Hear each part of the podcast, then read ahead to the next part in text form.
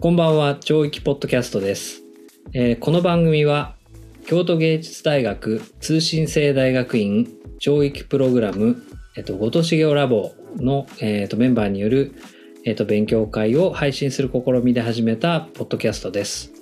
えっと、様々な、えものやことに、えっと、アートを見るように、アートを作るように触れていこうかなと思っている番組です。えっと、僕は、えっと、卒業生の北です。よろしくお願いします。私は卒業生で、えっと、2期生の西本です。よろしくお願いいたします。卒業生で3期生の吉田理沙です。よろしくお願いします。よろしくお願いします。お願いします。今日は、えっ、と、ちょっと事情があって、えっ、と、イケ、イケボイスって言われている、巷で最近ちょっと話題のイケボイスの辻口さんが今日はちょっとお休みなのであ、こーのスター3名で選手が、スター選手が、そう。本当なんかね、人気があって、コメントが辻口さんに関わるコメントがツイッターでも多いという。いやーもう辻口さんファンクラブ作れますね。本当ですよね。うんそうなんですよ。そして、まとめトークとかもなかなか渋いのいつも出してきますからね。気持ちちょっとだけふざけた感じすごいっすよね。うんなんかいつも面白くて笑っちゃうんですけど。そうなんですよね。そう、な今回いないので、ちょっと、はいえっ、と、寂しいですが、心もとない、心細いですが、はい。はいえっ。と、この3人でお送りしたいと思ってます。ちなみにですね、もうはい吉田さんも今回で3回目ですもんね。そうですね。そうね、なんだすごいあっとい。う間に。えー、ちょっとあっという間だ。そ食事、えー食事料理やって、アートの原体験やって、で、はい。今回3回目。ちなみに前回、アートの原体験、吉田さんどうでしたか？えー、なんかすごい思うままに話しちゃったんですけど、うん。展覧会のとこの話うん。あったじゃないですか。どうやって見るかっていうところ。うんうん。で、私すごい展覧会を見る時に、まあ、うん展覧会の構造を考えるって話をしてたんですけど、うんなんかみんながもっと作品にどうやって向き合って対話してるかって話はどっかでもっとあ、掘り下げていいね聞いていきたいなっていうのをたいねな。展示どう見てんのかとか作品とどう向き合うのか。うんそれ話せる。いいね、なんなかそれだけでもう一回取れるなと思って取れる取れる取れますね取れる取れる。話したい。次の機会に、うんはい、ぜひぜひぜひお。話ししたいです。いいですね。ちなみにあれですよ。ま、あの、浄土ジャーナル、ははい。い。注文入ってましたよ。え、お経由して。すごいありがとうございます。やったさす。が。そう、え、売れてる？とかと思って。本アクセス数もすごいのよ。なんか参考文献のところ。あー、へーそうなんですね。クリック数とか見れるようにしてたら、すごい、すごくクリック多かったっけ。うん。そうなんですよ。ちなみに西本さんはどうでしたか？この間、アートの原体験。アートの原体験の話ですか？あの個人的にあのリサさんむっちゃインタビューうまいなすごい感動したんですよ。え、私？なんかあのなんだろう踏み込む質問がすごくうまくて、うんあなんかやっぱりこう浄土ジャーナルとかでこう取材とかインタビューしたうんやっぱその経験がすごい生きてるなってすごく感じてなんか一人で勝手にあの晩ご飯食べながら感動してました。うんあありがとうございます。すごいメンバーだよね、あの本よねく見たら。すごい本当に面白くてねねすごい貴重なえ体験を千葉さんも、千葉さんもそうだけど、俺実は平倉圭さんの大ファンなんだよね。あ、そうなんですね。うん。うん。形は思考するとか、めちゃ読んでる。大好きで。めっちゃいいなとか、ちょっと羨ましいとかと思ったっけ。はい、そんな感じでした。はい。はい。すごい楽しみですね。あれ、もう少しだ。あもう多分この放送してる時には発売されてそうですねそうですよね今ちょうどはいあの本屋さんに並んでるぐらいなので素晴らしいは早く届かないかな楽しみね。楽しみですね。はいい、よろしくお願いしまはいす。、ぜひぜひ。そうですね。で、えっと、今回はですね、まあ、辻口さんいませんが、はい。えっと、割と話せばすごい深い問題になるかもしれないけれども、ふわっとすればふわっとしてしまうかもしれない、はいあの話ですが、はい今回のテーマは、えっと、私たち問題ということについて。まあこれあの 6, 6回本当は6回目にやるつもりだったんですけどちょっとよあの事情あって5回目にはい。放送、ご第5シーズンになりますけれどもはい。まあえっとどんな話するかっていうのをあの打ち合わせしてとかってしてる時にまあ僕の方から私たちについてちょっと話したいって言って、で、西本さんに6回目のやつは選んでもらおうって言って、すごいたくさん出た中から選んでもらったやつですよね。そうですねはい私たち問題。私たち問題について。はい。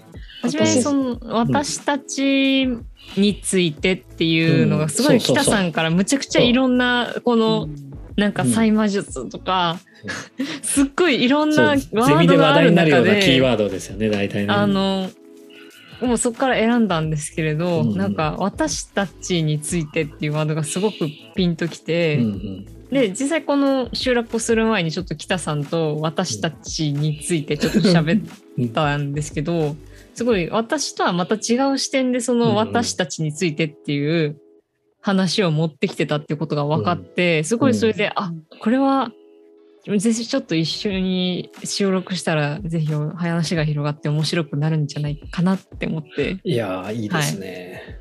はい。ちなみに北さんはなんであの私たちについてっていううん。ワードをうん。持ってきたんですか、はい、と今年の、まあえー、と吉田さんの代だから3期生が修論を書いていてで、まあ、毎年それなりに傾向がちょっとあったりとかするのはあるんですけど今年はまあすごあの、まあ、入学時期がコロナだったりのするのもあったりだとか、うん。あと結構人数が多かったのもあってこうすごいどっかのどっかにこうなんていうの僕らのところだったら例えば催魔術にわーっとこう振ったりみたいなうん。ことはなかったんですけれども、なんか今年の中で、えっと何がこう共通であったかなとかっていうのをすごい考えた時に、まあ、何人かが、まあ、言い方はいろいろだったんですけどもなんかその私っていう問題ではなくて、うん。まあ、私と他者って言いながらうん。私と他者の間はグラデーションでこうつながってるので私はあなたでありあなたは私である。で、うん。っていう私結局これは私たちですみたいなことだったりだとかほうほうまあそのえっとコミュニケーションその言葉で分かり合えないココミュニケーションあの言葉で分かり合えない相手に、まあ、身体的に触れ合うみたいなその割とそのえっ、と非非言語的コミュニケーションというのかなみたいなことで、まあえっ、といお互い分かり合って一体化していくみたいなことだったりだとか、うん。すごいそのそういう形でそのある意味ですごい私たちっていうことをうん。すごく、まあ、こう私たちってキーワードが出てこないにしたとしても私たちっていう、その自分と他者みたいなその、まあ、いわゆる西洋の二元論的なうん。うん主主体客体みたいなこととかをうん。なんかいろんな言葉でいろんな形ですごい上手に克服するというかはいはい。なんかそのそこじゃないその自分たちの捉え方みたいなことをすごい考えた論文がいくつかあったなってすごい思ったんですね。うん。でじゃあ自分だったら私たちってうん。言った時に何を考えるんだろうっていうのをすごく考えたんですけどうん。あんまり考えたことがないせいかすごいこうどういうふうに捉えていいのかなっていうのがすごくあの難しかったっていうのと、うんなんかこれみんなはどういうふうに思ってるんだろうなっていうのがすごい気になったっていうのがあのこんあのキーワードとして私たちっていうことについて考えたいなっていうふうに思ったところなんですよね。うんうんうんはい。なるほんですよど。うん めっちゃ真面目な真面目な 真面目なテーマになっちゃってすっ。ごい真面目な、私はなんか北さんは割とポジティブな意味のその私たちについて考えたいっていうことだったじゃないですか。でも私は逆にその私たちについてっていう言葉を見つけて食いついた意味と理由としてはうんそのとある美術館に行った時に、これが私たちの誇りって書かれたんですよ。書かれてて、はあ？ってすごいこう思っちゃって、それはなんではあって思ったかっていうと、なんかすごくその私たちっていう言葉が無責任に思えたんですよね。なんか私の誇りって言えばいい話を、なんかそのあえてその誇りであることを強調したいがために私たちって言ってるんじゃないかなってすごく思えて、なんかすごくそれがなんか私っていう勇気もないくせに私たちって言わないでよみたいな、なんかそういう気持ちになっちゃったりもして、でだからこそそのそういうちょっとまあネガティブな意味で私たちってどういうことなんだろうっていうのを、まあちょっと考えてたっていうこともあって、まあちょっとそれにピーンとうん。きた。確かに確かに。あそうだよね。なんか私たちっていうとなんか無条件でなんとなく巻き込まれちゃってる感じもあるし、うん。うんなんか主体的に私たちって本当は私でもいいのかもしれないうん。っていうの主体性があるか、あるはずなのにうん。なんかそこをすごくぼやかしてうん。なんか無理やり強制的になんかいろんなところの範囲までっていうのはなんか確かに感じるというかうん。なんかししてないのに変に合意形成に巻き込まれてる感じはちょっと確かにある感じはしますよね。なんか都合よく使われちゃうとすっごい都合よ良いと言葉というか、うん。でなんかそれに反抗するというかもうなんかすごい はい。なんか非社会的に見えるしね。あまあそうですよね。は何私たちって言った時に、うん。なんかなんか文句あんのみたいなああまあまあまあ。もう非社会的その発言って なんかちょっと見 見えそうなところもなんかそこもまた難しいから、なんかすごい。いずるい言葉だなっていう側面も結構ありますよね。そうですね確かに、ううんんずるいと思う。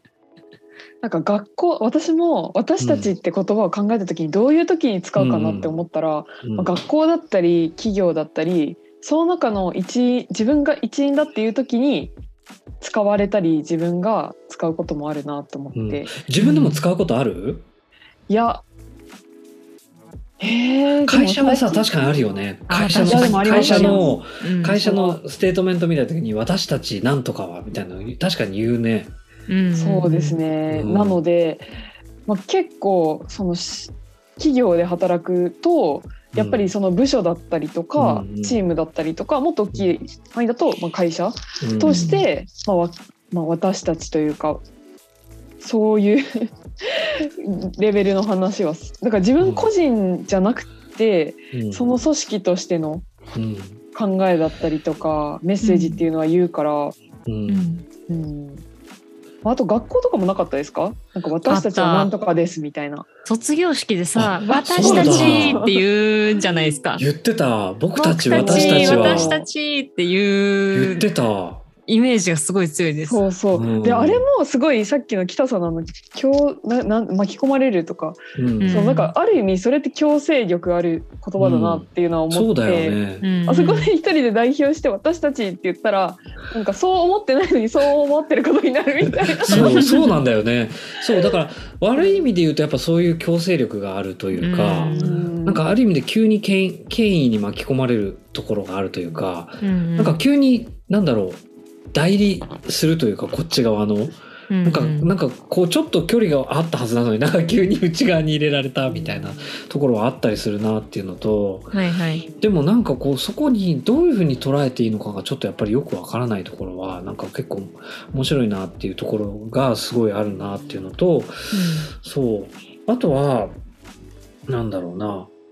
私たちってもし自分で使ったとするとうんうんどんな風に使うのかなとかって、確かに。うん、思うとね家族家族が例えばいたと家族うちうんうんうん。例えば親とかいて、はい。もう、はい。それでもなんか今だったら私たちって言わない気がするんだよね。そこまで含めて俺だ、まあ、自分では、自分ではだとしてもあんまり私たちはって言わないかなって気もするというかなんか海外旅行行ってあのどこから来たんですかって言ったら私たちは東京から来ましたって俺多分言わ俺僕は東京から来ましたって 自分のことは言うけどなんかそれで察してみたいに言ってしまいそうな気がするというか。なんかあの日本語ってある意味そこがすごく便利で、うんね。主語がないからこそそこを考えなくて済むんですよね、きっと。そうだよねきっとね。だからなんかそのどっから来ました？って言われても、うん。あ東京から来ましたって言ったら、うん。それは私にもなるし私たちにもなり得る。そうそういうことだよね。一緒に来ててっていう人も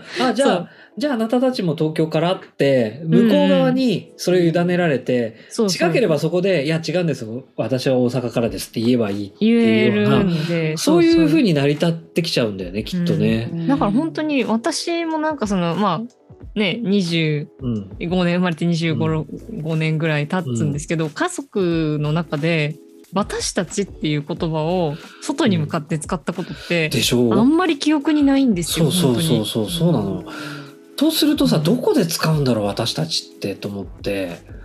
うん。うん、なんか本当に私たちってすごく権威的なイメージうん。とか、集団による権威的なイメージしか結構うんない。私はないですね。うん、なんかこう難しいよねと思っ難しい。てすごく難しい。そうだからなんかこうどういうふうに考えていいんだろうな私たちっていうのとかって思って、うんでもその論文に書かれたのはすごいポジティブな話だったんだよね、だからやっぱりだから結局そのえっ、と他者その私と他者みたいな話って、そのいわゆる西洋の二元論じゃない？デカルト的二元論というか、それってやっぱりよ西洋の人たちが哲学的にその私っていうものをうん。確立するために、私じゃないものっていうことで客体主体と客体で分けて考えるから、だから多分あの人たちは言語も主語がすごい大事ああ、大事大事。愛愛なのかうん。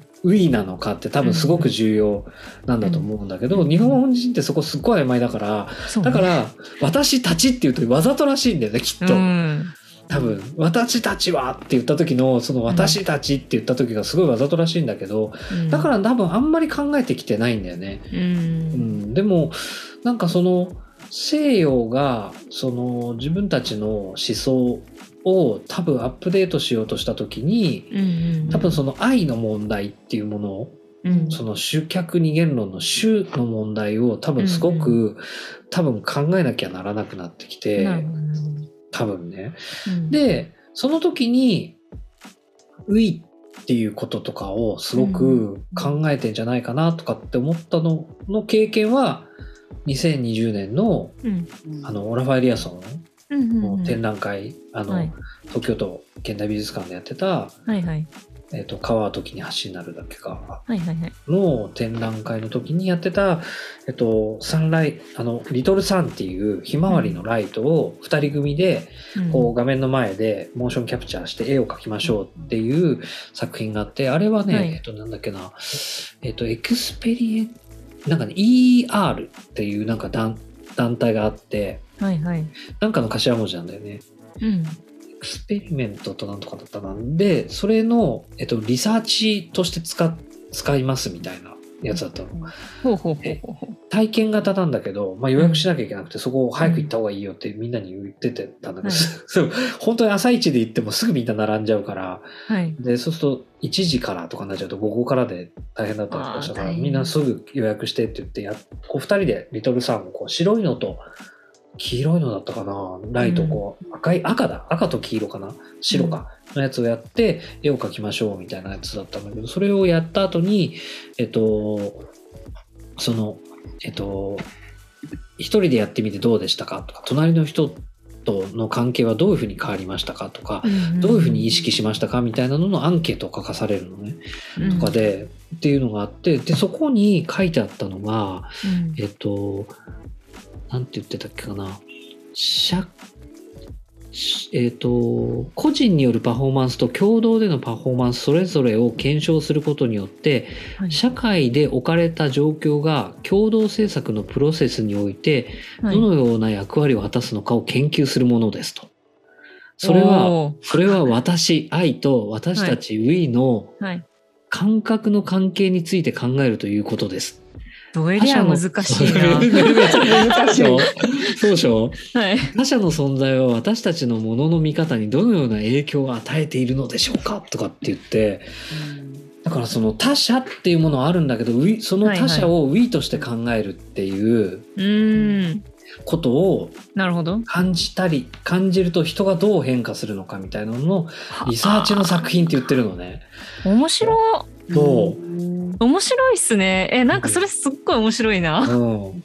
面白いでしょ？そうそう面白い。それこそだって、あの、まあ、西洋がいわゆるその種を定義する中で他者っていうものの存在が必要だったっていうのは、うんうんそれこそそのトニー・モリスンの他者の起源とかでも言われてたことじゃないですか。うんうん結局、あのアフリカ人の奴隷がいてそれに対して虐待したりとか命令したりすることで自分の立ち位置だったりとか存在感っていうものを味わってたっていうことじゃない。自社自分自分自身の考え方とか構成の仕方っていうことだからうん。なんかそれってある種その仏教で言ったら空の話だったりとうんか、うんうんうん申し訳ないけど私で言ったら絶対的私とかそういう話になってくるじゃないですか。そうそうそうそういうことそういうこと、はそうなんだよなるほど。すごい。オラファーすごい。いやなんかすごいすすごいって思ってたけどオラファーエリアソンすごい。すごいんだよ本当に。やばい。ちょっとオラファーエリアソンやばいな。そう。そうなのそうなの。だからうん。なんかやっぱそういうふうに考えて、だからその主客二元論みたいなのを克服しようとしてるというか、だからあの人がよくその西洋,、西洋のあのなのに東洋的とかって言われるのとかって言ってるけど、うん。すごい東洋的うん。といえばそうなんだけど、うん。なんかそういう乗り越え方するんだなと思って、うんなんかすごい面白いなと思って。まさにそうだよ。絶対的私の問題とか。そういうことなんだよね。そう。なんかだから全然考え方が違う人たちがどなんかこう接近してる来てる感じとか,、オラファーが何を考えてるとそういう風になるのかとかってこととかがなんか結構すごい面白かったんだよね。なんかうん。その当時あんまり分からなかった。なんで愛とウィーの話とかウィーネスとかとかって言ってたんだけれども、うんそういえば私たちっていう問題についてうん。最初に気にしたのはオラファーだったなとかってな思っるほどて、ね。うん、そうなんですよ。ウ。ィーネスってうまいこと言いますね。うん、そう多分何か考え直、考え設定し直さなきゃいけなくなると思うんだよね、うんうんうん愛でいられなくなるわけじゃない？うん。うんある意味で、うん。うん、だからそこってどういうふうに感じなんだろうなとかって思ってそれはすごい面白かったんですよね。うんあ西本さんの絶対的の絶対的私の話も今ここで。よかったら。そうぜひせそうそう。急ぜひ。にやばいやばいやばい。どうしよう。急にちょっと待ってごめんなさいごめんなさいごめんなさい。簡潔にね簡潔に言えるかな？えー、難しいな。そう絶対的私って難しいな。その文字面で言ったらなんかその私っていうものが絶対的だっていう、そのなんか固執した子みたいな印象があるじゃないですか。うんうん。でも別になんかまあそういうことじゃ全然なくてむちゃくちゃ簡潔に言うとあの私は世界なんですよ。うんうんうんだからあのもうそれだけ。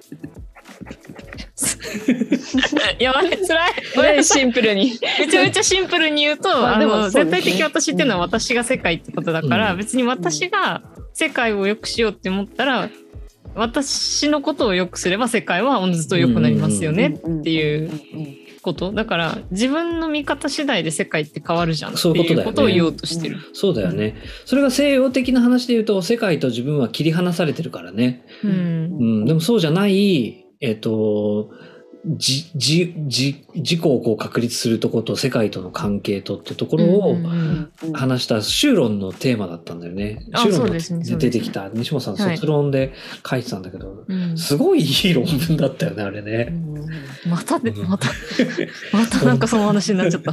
本当に。いやいや、でもす、うんすごい論文だったなと思うよ。絶対的本当にあれは書けないもう私もう書けない。うんでも絶対的私って言いながらすごい私のことを書いているかっていうと、うん。その文字面は絶対的私って自分もうなんかうん。わがままな子が自分のこと書いてるかのような、うん。その文字面だけど全然書いてることはうん。自分が世界をとどう触れてるかって自分が世界にどう参加してるかっていうことを書いてる話だったじゃない。そうですね。そうそれがすごかったよね。で自分を使って観客論っていうね。うんうんうん。本当になんかまああの時はすごいコロナ禍になった直後だったっていうこともあって、すごくもうあの無意識のうちにどんどんその外に出てってたものっていうのが、うんまあ、ずっと家にいたこともあってより自分自身について考えられたっていうこともありましたし、まあ、その過程でメダカだったりとかうん。ウーパールーパーをね。変えたっていうこともあって、うん。全然人間とは違う生き物とかっていうのを見れば、その本当になんかこう自分の予想の範囲以外の動きとか普通にするんですよ。うんでなんかあ放置してたから死んじゃったなって思ってたら自分が餌あげてた時より生き生きしてたりとかするからメダカは。なんかこれをどう考えるのかっていうのは、うんすごく自分が試されてた感じがすごくあって、それさちなみに今聞いてて思ったんだけどさ、はい。ほらえっと大津に住んでたじゃない？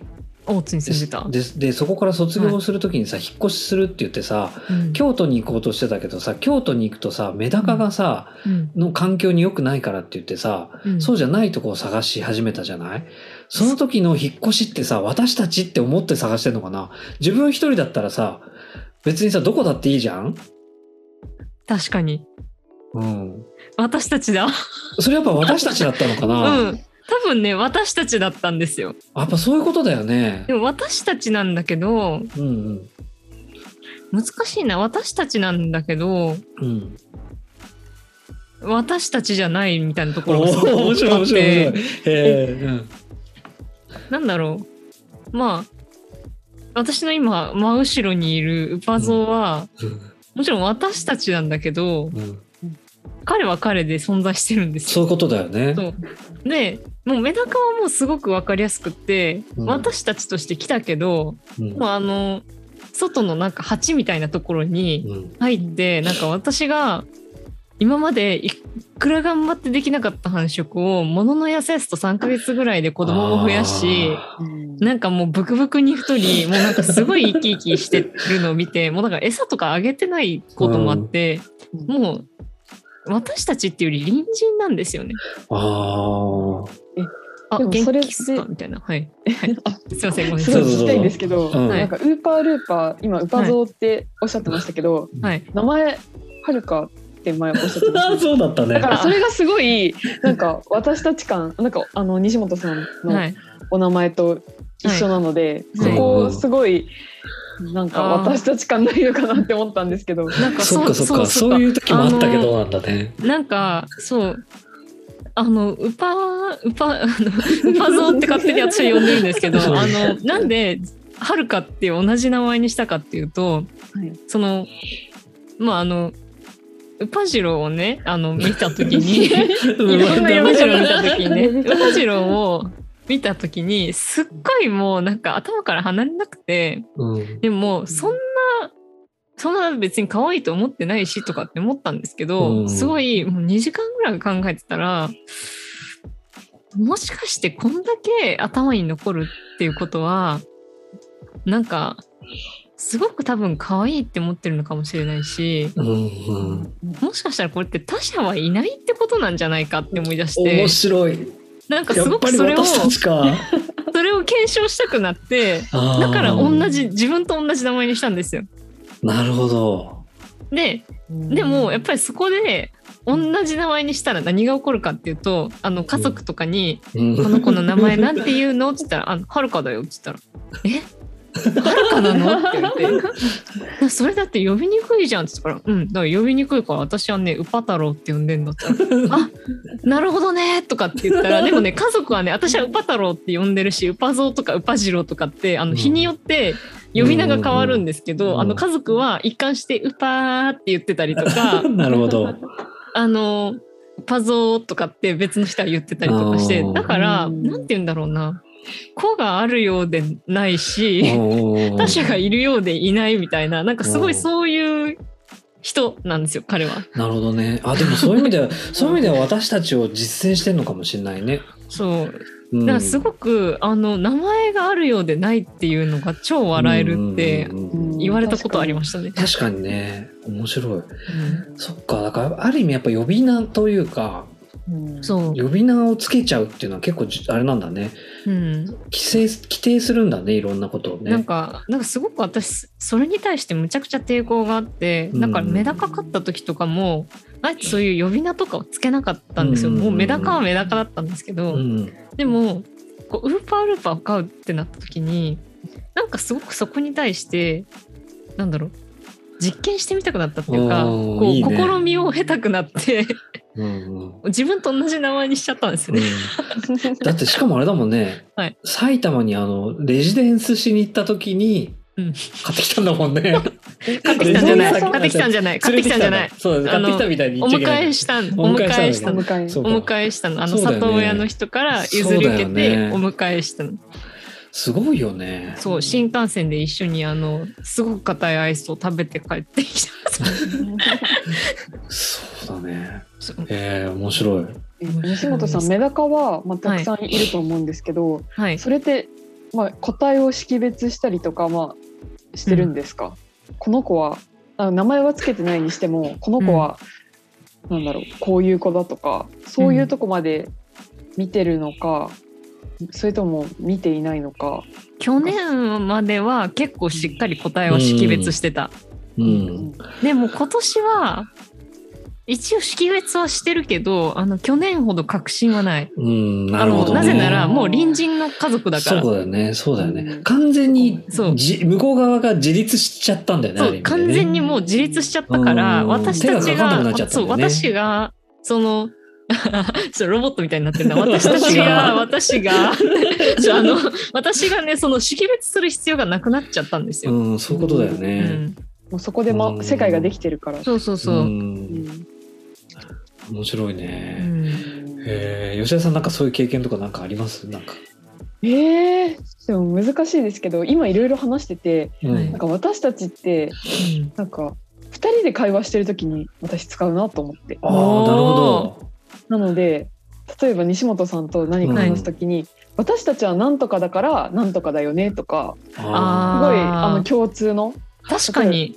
そうそう私たちあまた私たちって言っちゃった。なんか私あの リサさんと確かに二人で喋ってる時に使ってるかもね。リサさんとなんかお話ししてる時私たち仲良しだからって結構言いますよね。そう。ー。西本さんもそう言うし、あと西本さんと私同い年なので、うん。私たちは、まあ、同い同い年だから、まあ、同じ世代ってことでなんとかだよねってうん言ったりとか。なるほどなんかそれすごい言うなっていうの。でもやっぱりそれってなんだろう、うん。謎の連帯感みたいなのがちょっとあるのかなってうん。思いました。うん。なんかありますね。後藤茂雄ラボにおいてはあの、うん同い年ってやっぱりだいぶ親近感あるんですよ。確かにそうだよね。だってしかも年齢層上に向かって多いしね。そうなんかね。一回り二回り上がざらにいる中で、うんなんならそっちの方が人数多い多中で、同い年って超心強いんですよ。うん、確かにそれはあるかもしれないだ。からなんかすごい多分自然とそういう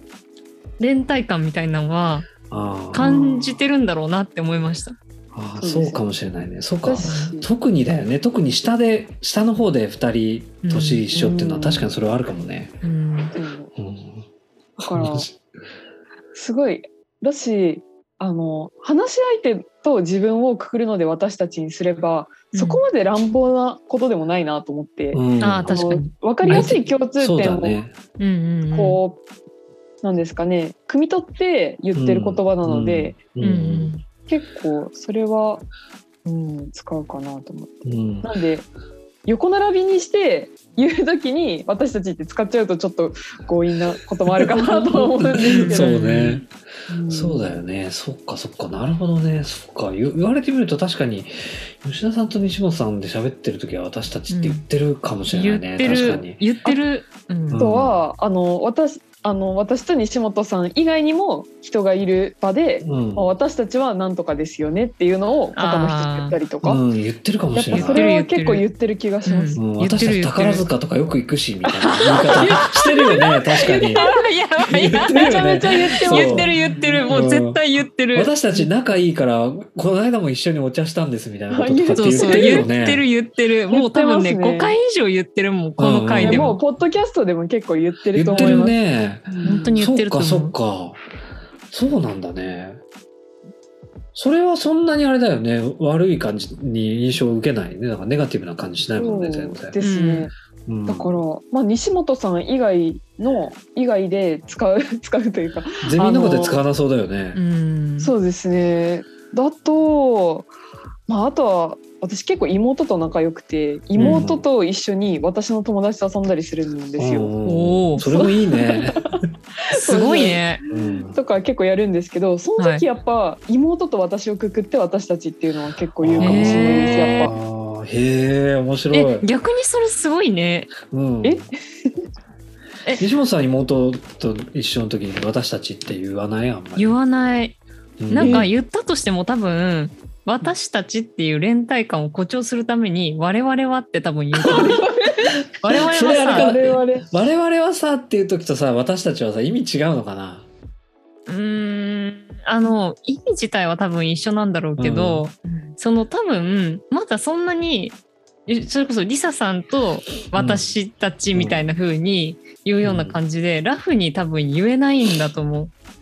だからその自然さって不自然さっていうのをより強調するためにまあ我々はさってこうだけどさとかって多分あえてうんあなたを連帯させようとしてる言葉を私は使ってますよっていうアピールを多分するんだと思うんですよ。わかる。それ確かにね。私たちって言葉がやっぱりあんまり馴染みがないんだよね。馴染みがないし、うん。スッとなんかその聞き流そうと思えば聞き流せるじゃないですか、うん。私たちって言葉って。でもだから強調してんだなんか我々って。そうすごくそれが怖いし嫌だしなんかそれが嫌なら絶対嫌って言ってよねっていう気持ちもすごく込めて、そうか。まあ我々はさって言っちゃうんですよね。今我々っつってくくったわけだね。規定したと。くくりましたよ。私たち私たちは我々ってあえて言いましたよみたいな。私とあなたのことについての話をしてますよみたいな。そういうことだようね。ん。あー。だって我々ってすごい宇宙人みたいじゃないですか我々は宇宙人だみたいな。そっか。宇宙人感あるなと思って。そっかそっか。確かにそうね。我々は。我々はって言わないですか？えリサさん。いや私言わないんですよね。なんかいや父親が我々はって結構言う人だったんですけどそしたら母親がいつも宇宙人かって突っ込んでて私は宇宙人にしか思えなくて